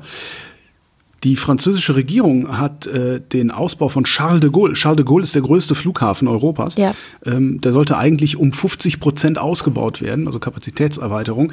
Ähm, das lassen sie jetzt sein, und zwar Ach. wegen Corona. Und sie lassen es auch in Zukunft bleiben, wegen dem Klima. Ah, sehr schön. Das ist doch mal eine ja. echt gute Nachricht. Ich hätte ja. mir ja sowas ähnliches auch mal für Berlin gewünscht, aber gut. Mit an Sicherheit grenzender Wahrscheinlichkeit wird Mario Draghi der neue Regierungschef in Italien. Also selbst die fünf Sterne, die ja immer so gehetzt haben gegen Draghi, haben gesagt, ja, können wir uns vorstellen. Naja. Berlin hat ähm, eins der liberalsten Versammlungsgesetze ever gekriegt. Unter anderem entfällt da die Pflicht, eine Versammlungsleitung zu bestimmen. Ein Deeskalationsgebot für die Polizei wird gesetzlich festgelegt. Ähm, das gemacht wird das schon lange, also Deeskalation, aber es wird jetzt gesetzlich. Und, und so Spacken wie äh, Avokadolf Hildmann oder diese Al-Quds-Antisemiten und so, die dürften es in Zukunft auch ein bisschen schwerer haben, weil nämlich Hassdemonstrationen, so haben sie es genannt, leichter zu verbieten sind. Sehr gut. Rechts ja mal drum, weil da wagt man ja Natürlich. sowieso ungern mehr Demokratie. Links hat's Gesetz gemacht und freut sich und ich freue mich mit. Und zwar, weil sich überhaupt mal was vorwärts bewegt und nicht nur seitwärts oder rückwärts, wie wir alten Almans es am liebsten haben. Und ich bin halt sehr gespannt, was das langfristig aus der Demokultur in Berlin machen wird. Bin sehr gespannt. Außerdem hat die Bundesregierung oder der Bundestag, irgendwer hat sich geeinigt. Außerdem hat sich die Bundesregierung auf ein Lieferkettengesetz geeinigt. Ähm, mit dem Gesetz sollen dann Firmen verpflichtet werden, bei ihren Lieferanten im Ausland Menschenrechte durchzusetzen und Umweltstandards einzuhalten. Ähm, was in allen Meldungen stand, was ich nicht verstanden habe, aber es ist noch eine frische Meldung von heute, stand eine, ein zivilrechtlicher äh, Klageanspruch, den soll es nicht geben. Und dann habe ich mich gefragt, was denn dann? Also wenn, wenn wir nicht per Gesetz verpflichtet sind, irgendwas zu machen und niemand klagen kann, ist das dann sofort Das eine Straftat? Eine gute Frage an die Juristen unter unseren Hörerinnen, weil ich habe auch zu wenig Ahnung, fürchte ich. Ja. Ich hab, das habe ich tatsächlich nicht kapiert und war auch auf die Schnelle nicht mehr zu recherchieren. Dann kommt die gute Nachricht. Die gute Nachricht ist eine Art Inspiration. Es ist jetzt kein, keine so gute Nachricht wie sonst, ähm, aber ich fand das irgendwie cool. Es gibt in Norwegen, das ja bekanntlich auf Platz 1 in dem Demokratieindex ist und auch sonst ein tolles Land, glaube ich, um da zu leben. Da gibt es eine, eine Art Live. weiß es ja. Stimmt, du hast mir erzählt, dass da so Rassismus Ja, ich habe da Thema ist, Geschichten ne? erlebt. Uiuiui. Oh. ja. ja, gut. Äh, scheiße. Naja. Entschuldige, die Samen sind auch was. Wenn man weiß ist und kein Same. So. Okay. Die, die, die sind scheiße zu den Norweger werden dir übrigens sagen, die Samen haben es viel besser als alle anderen, aber. Das also sagen dir ja auch die Samen. weißen Deutschen über die nicht weißen Deutschen. Ne? Das ist ja hier auch so eine ganz Nee, das wäre eher Debatte. ungefähr so, als würden wir uns den ganzen Tag darüber mokieren, dass es den Sorben so gut geht. Oh. Das wäre Es ist, albern. es ist kompliziert. Also sage, Skandinavien ist komplizierter, als es von hier aus aussieht. Das äh, habe ich gelernt in Norwegen. Ja. Aber manchmal haben sie gute Ideen. Und eine der Ich finde es da auch total nett. Eine der guten weiß. Ideen, die sie äh, haben, nennt sich Freeluftsliv, wenn ich das jetzt hoffentlich richtig ausgesprochen habe. Das heißt so viel wie Leben an der frischen Luft. Und das ist etwas, was sie, naja, entwickelt kann man vielleicht nicht sagen, aber ähm, hervorgebracht haben, weil natürlich auch in den nördlicheren Ländern Europas es im Winter sehr dunkel wird. Das Problem haben wir schon, das hast du insbesondere, dass es dir aufs Gemüt schlägt, wenn es einfach so dunkel ist. Es gibt Vitamin D-Mangel, es gibt äh, Winterdepressionen. Also der Mensch mag es sich, glaube ich, oft nicht eingestehen, ist aber doch ein Tier, das auch von den Jahreszeiten sehr stark beeinflusst ist. Und die Norweger haben deswegen eben diesen Lifestyle. Und das Gute ist, oder die gute Nachricht finde ich, dass es teilweise sogar in die Arbeitswelt einfließt. Und zwar gibt es Arbeitgeber, die sagen zu ihren Leuten, wisst ihr was? Ich bezahle euch eine Stunde pro Woche, damit ihr rausgeht. Also oder dafür, dass ihr rausgeht. Also eine Stunde bezahlte Arbeitszeit ist dafür da, draußen zu sein. Und das finde ich eine richtig geile Idee. Das ist ja eh sowas, was ich denke, ähm, was wir viel mehr. 20er für Spazierengehen zu kriegen, fände ich auch eine gute Sache, ja. Ja, was man vielmehr noch einpreisen sollte in Arbeit, in äh, ja, Arbeitsverrichtungen, dass es den Menschen gut geht, die diese Arbeit verrichten. Es ist ja auch wirtschaftlich. Also jetzt gar nicht nur so von diesem Gutmenschen-Standpunkt her gedacht, finde ich das sinnvoll, sondern auch als ähm, jemand, der selber auch Leute für Arbeit bezahlt, muss ich sagen, bin ich natürlich total daran interessiert, dass die alle gesund und glücklich und äh, total topfit sind. Von daher richtig gute Idee und ich hoffe, dass wir irgendwann in einer Welt leben, in der sowas dann auch mal, was in Norwegen auch noch nicht ist, vielleicht gesetzt wird sogar. Hm? Urlaub haben wir ja schon, bezahlten. Ähm, vielleicht gibt es ja noch sowas wie, naja, stimmt, es gibt bezahlte Pausen, ne? Ja, gibt es eigentlich schon. Kannst mal die Steinkühlerpause googeln. Die Steinkühlerpause. Mache ich Das nach ist, der als, als die Welt noch in Ordnung war, 70er Jahre, Bundesrepublik Deutschland, äh, aberwitziges Wirtschaftswachstum, Tarifabschlüsse teilweise plus 10 Prozent. Und äh, Fritz oder Franz, ich weiß gar nicht mehr genau, wie er hieß, Steinkühler, damals ein legendärer DGB-Chef, der hat dann ausgehandelt, dass äh, die Leute, ich glaube, pro Stunde fünf Minuten Pause kriegen. Es war damals möglich, dass Gewerkschaften sowas durchsetzen. Heute setzen die überhaupt nichts mehr durch, hat man so das Gefühl oft. Außer die von, den, von, von der Bahn, wie Zugführer. Ach, cool. Das ist 1973. Ja, sehr Das ist schön. total krass. Steinkü also äh, alles. Steinkühlerpause ist so ein, so ein schöner Ausgangspunkt, um sich einfach mal anzugucken, wie denn eigentlich so ähm, die Bundesrepublik in den 70er Jahren wirtschaftlich verfasst war. Das ist echt, echt ganz Und faszinierend. Wie es seitdem bergab gegangen Ölkrieg. ist. Bitte? Und wie es seitdem bergab gegangen ist? Ja, Auf gewisse Art und Weise. Für die, für die Arbeitnehmer. Ja, es, es ist halt schwer zu sagen. Also vermutlich da müsste man dann, da müsste man mal einen Wirtschaftshistoriker fragen. Vermutlich ist der Aufschwung bis zu den ersten Ölkrisen oder bis zur ersten Ölkrise, vermutlich ist dieser Aufschwung einfach absurd. Also der absurde Teil in dieser Geschichte. Ah, okay. Weil halt Kriegszerstörung, Wirtschaftswunder äh, ging immer weiter. Dann ähm, natürlich die Sozialdemokratie, als sie tatsächlich noch sozialdemokratische Politik gemacht hat, äh, dafür gesorgt, dass äh, unsere Elterngeneration zum Beispiel überhaupt mal auf die Hochschulen konnte und sowas. Das gab es ja vorher so nicht. Tja, naja, mit dieser Nachricht, oh, halb guten Nachricht, weil es kein Gesetz ist, ähm, sind wir am Ende der Sendung. Und wie immer am Ende der Sendung bedanken wir uns bei euch, denn ihr unterstützt uns und damit gibt es diese Sendung überhaupt. Wenn ihr uns noch nicht unterstützen solltet, schaut mal auf wochendämmerung.de vorbei. Da findet ihr sehr viele verschiedene Wege, wie ihr das tun könnt. Ähm, einer davon ist über Steady. Und bei Steadys gibt es die Ultras und den Fanclub und die schmeißen uns jeden Monat so viel Geld in den Topf, dass wir am Ende jeder Sendung deren Namen vorlesen. Das kommt jetzt. Entschuldige, ich musste gerade in dem Moment gähnen.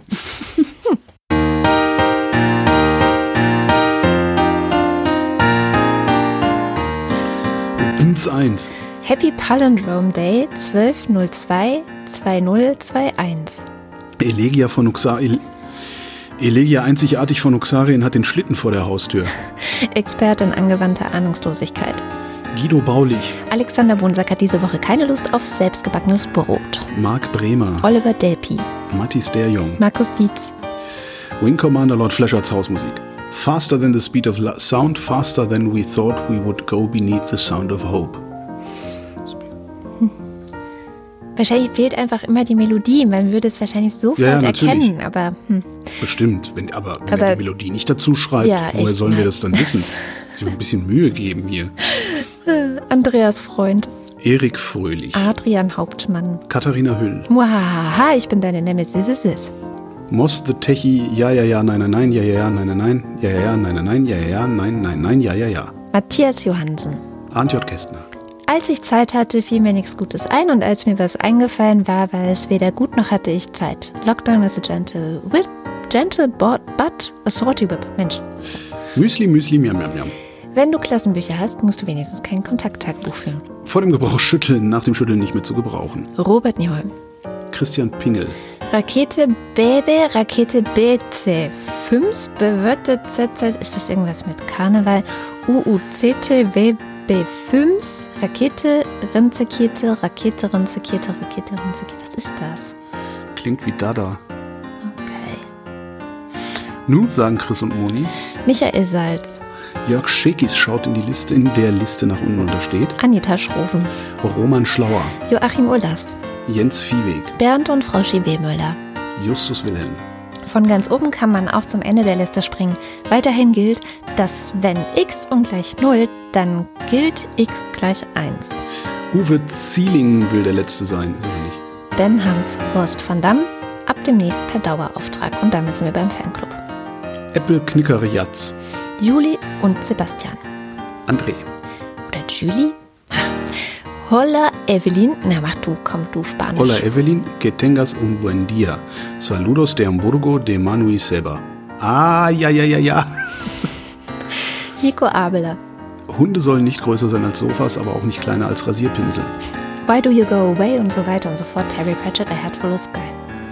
Wochendämmerung hören fetzt und bringt Anerkennung in der Gruppe. Wir brauchen das als Aufkleber. Ich finde Überall. auch. Die Laternenpfähle müssen damit, nee, die La- Laternenpfähle damit pflastern. Einfach so Wochendämmerung fetzt und bringt Anerkennung in der Gruppe. Super. Dankeschön. Und das dann aber auch mit so, in so einer sozialistischen Schriftart irgendwie. Mit Hammer und Sichel. Sowas. Hm? Commander Vetschantillis. Volker Arendt. Asterix und die Normannen, Normanne und so weiter. Festmahl sein. Anja und Janos Bielefeld. Johanna Bächle. Katharina Balke. Johannes Bauermann. Thomas Bauer. Florian Beisel. Simone Blechschmidt. Vanadium Blechschmidt Feuer verzinkt. Markus Boslett. Jennifer Niepe, brauchbare Bierbrauer, Burschen brauen, brausendes Braunbier, brausendes Braunbier brauen, brauchbare Bierbrauer Burschen. Klaus Breyer. Daniel Bruckhaus, Mike Bültmann. Molib Wanji, Clemens Langhans und Christoph Henninger. Christoph Henninger und Clemens Langhans, Gian-Andrea Konzett. Miriam und David. Cristiano del Tauscho. Bokuwa Ungakuka, Dentaku Katate Ni. Dirk de Pohl. Manfred Speider, der freundliche Spinner aus der Nachbarschaft. Nachbarschaft. Andreas Dietzel. Dietmar Dödel. Elina Eickstedt. Wo Licht ist, muss es auch Schatten geben. Und wo Schatten ist, gibt es Licht. Es gibt kein Schatten ohne Licht und kein Licht ohne Schatten.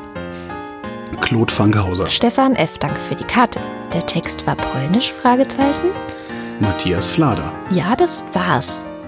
Äh, Oliver Förster. Olli Frank. Und ich hoffe, da steht nichts Schweinisches, weil ich kann kein Polnisch und verschicke aber immer diese Karten und bin dann Echt, immer so ein bisschen. Karten mit polnischem Aufdruck. Ja, das ist so eine, das ist so eine, so ein, so ein Künstlerkollektiv aus Breslau, über die bin ich gestolpert. Da war ich in Breslau, die haben auch so ein kleines Lädchen und machen so ganz süße Kartenmotive und so weiter. Und manchmal steht da aber was auf Polnisch auch drauf und ich weiß nicht, was, was da steht. Aber ich mag die so gerne, dass ich immer dort Karten kaufe und dann halt verschicke. Und die Weihnachtskarten waren auch von dort. Genau. Oliver Förster hatten wir schon? Weiß nicht mehr. Olli Frank. Dann kommen Mar Markus und Julia, freuen sich über jede neue Folge. Mariana Friedrich. Wolfgang Fröhlich, Helge Georg. die Muxi Girls, Bärbel Grothaus. Hans Gruber, Ricardo Gatter. Simon Hägler, Jan Heck. Sven Hennissen, Ralf Herbst. Tobias Herbst. Nils und Hilke. Klar kannst du dich mal melden, halt nur nicht bei mir. Und wer kann denn jetzt was wofür? Zusammen eine Generation, denn was bleibt uns übrig? Ich weiß, dass ihr wisst, dass ich es weiß. Keine Ahnung, ob das beweist, dass es irgendwann besser wird. Arroganz als beste Waffe. Heute vor 42 Jahren. In Genf beginnt die erste Weltklimakonferenz. Im Mittelpunkt steht die Beeinflussung des Klimas durch die menschliche Zivilisation. Andreas Jasper, Prinzessin Susi hat heute einen Tee, klettert auf den Reichstag und pullert in die Spree. Jetzt lernst du sie mal richtig kennen, die härteste aller Prinzessinnen. Philipp Kaden, Captain Käffchen. Auf alten Fotos sieht man immer jünger aus. Arne Kamula, Alexander Klink. Abracadabra, Hokus Pokus, Kokosnuss, Simsalabim, Oliver Kraus. Markus Krause, Magali Kreuzfeld. Thomas und Corina, Oliver Krüger. Oliver Kohlfink, Die Rinde der breitblättrigen Linde blättert leicht ab. Leicht blättert die Linde der breitblättrigen Linde ab. Die Linde blättert ab. Ja, die Linde blättert ab. Sebastian Von Lenk. der Rinde blättert die Linde. Mit dem Kinde. Wegen dem Rinde des. Rindes. Punkt. Sebastian Lenk und Henry Vize. Detmar Liesen. Nico Linder. Florian Link. Yogi Löw. Sabine Lorenz. Linus Lörres. Ines Lüders. René Ludwig. Heute bin ich Macho. leicht zu, naja. Macho und Mäuschen. Stopp die Verbalvandalisierung der Namensvorleserei. Mein Name ist Dana. Martin Meschke. Robert Meyer. Johannes Möller. Lordium Bundkind. Die Mulle. Johannes Müller.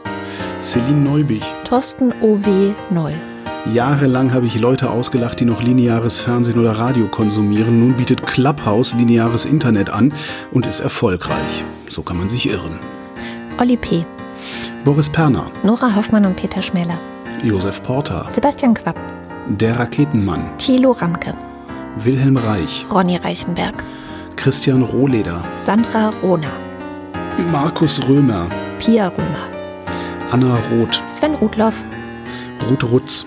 Hat heute dein Vater eigentlich Geburtstag? Ja, darum klingelt hier im Hintergrund die ganze Zeit das scheiß Telefon.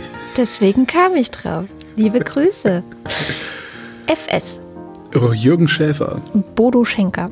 Christian Schluck, Christian Schmidt. Der Schommi. Theresa Sievert, Birgit Sobich. Jens Sommerfeld, Im Übrigen bin ich der Meinung, dass Nationalismus keine Alternative, sondern eine Katastrophe ist. There once was a ship that put to sea, and the name of that ship was the Billy O.T. The winds blew hard, her blow dipped down. Blow me, bully boys, blow. Soon may the wellermen come to bring us sugar and tea and rum. One day, when the tonguing's done, we'll take our leave and go. Marie Stahn. Das klingt wie, wie so ein altes irisches. Seefahrerlied. Christian Oh, Steffen, Sabine Stein. Philipp Steinkopf, Michael Sümanek. Moritz Timm, Johann und Eli, terminlos und leicht angetüdert, wünschen sich mehr gute Nachrichten. Anna und Gregor. Wer das liest, ist toll und Katrin ist ein großes Vorbild. Wer so viel weiß und immer bereit bleibt, dazu zu lernen, ist mega toll. haben keine Termine und leicht einsitzen. Prost. Das passt ja überhaupt nicht mehr. Martin Unterlechner, Jan van Winkenreue. Yannick Völker, Wir müssen es einfach, ich muss es nächstes Mal einfach vorher umstellen und gucken, dass es wieder passt. Stefan Wald. Andreas Waschk. Who controls the British crown? We do, we do. Vielen Dank für die schöne Weihnachtskarte. Alles herhören, niemand hat irgendjemanden zu steinigen, bevor ich nicht diese Pfeife geblasen habe. Habt ihr verstanden? Selbst wenn, und ich möchte, dass das absolut klar ist, selbst wenn irgendjemand Corona sagt. Wir gehen aus, wenn wir nicht zurückkommen, räche unseren Tod. Dieser Wiederkäuer, der dich liebt. Tobias Wirth, Christoph Ziesecke. Sonja Zietlow, Simon Ziebert. Lisa Linde Schröder. Vielen herzlichen Dank. Ja, vielen herzlichen Dank. Und Henrik Strick hat immer noch nicht auf meinen Tweet geantwortet. Ja, natürlich nicht. Das war die Wochendämmerung vom 12.02.2021. Wir danken für die Aufmerksamkeit. Tschüss.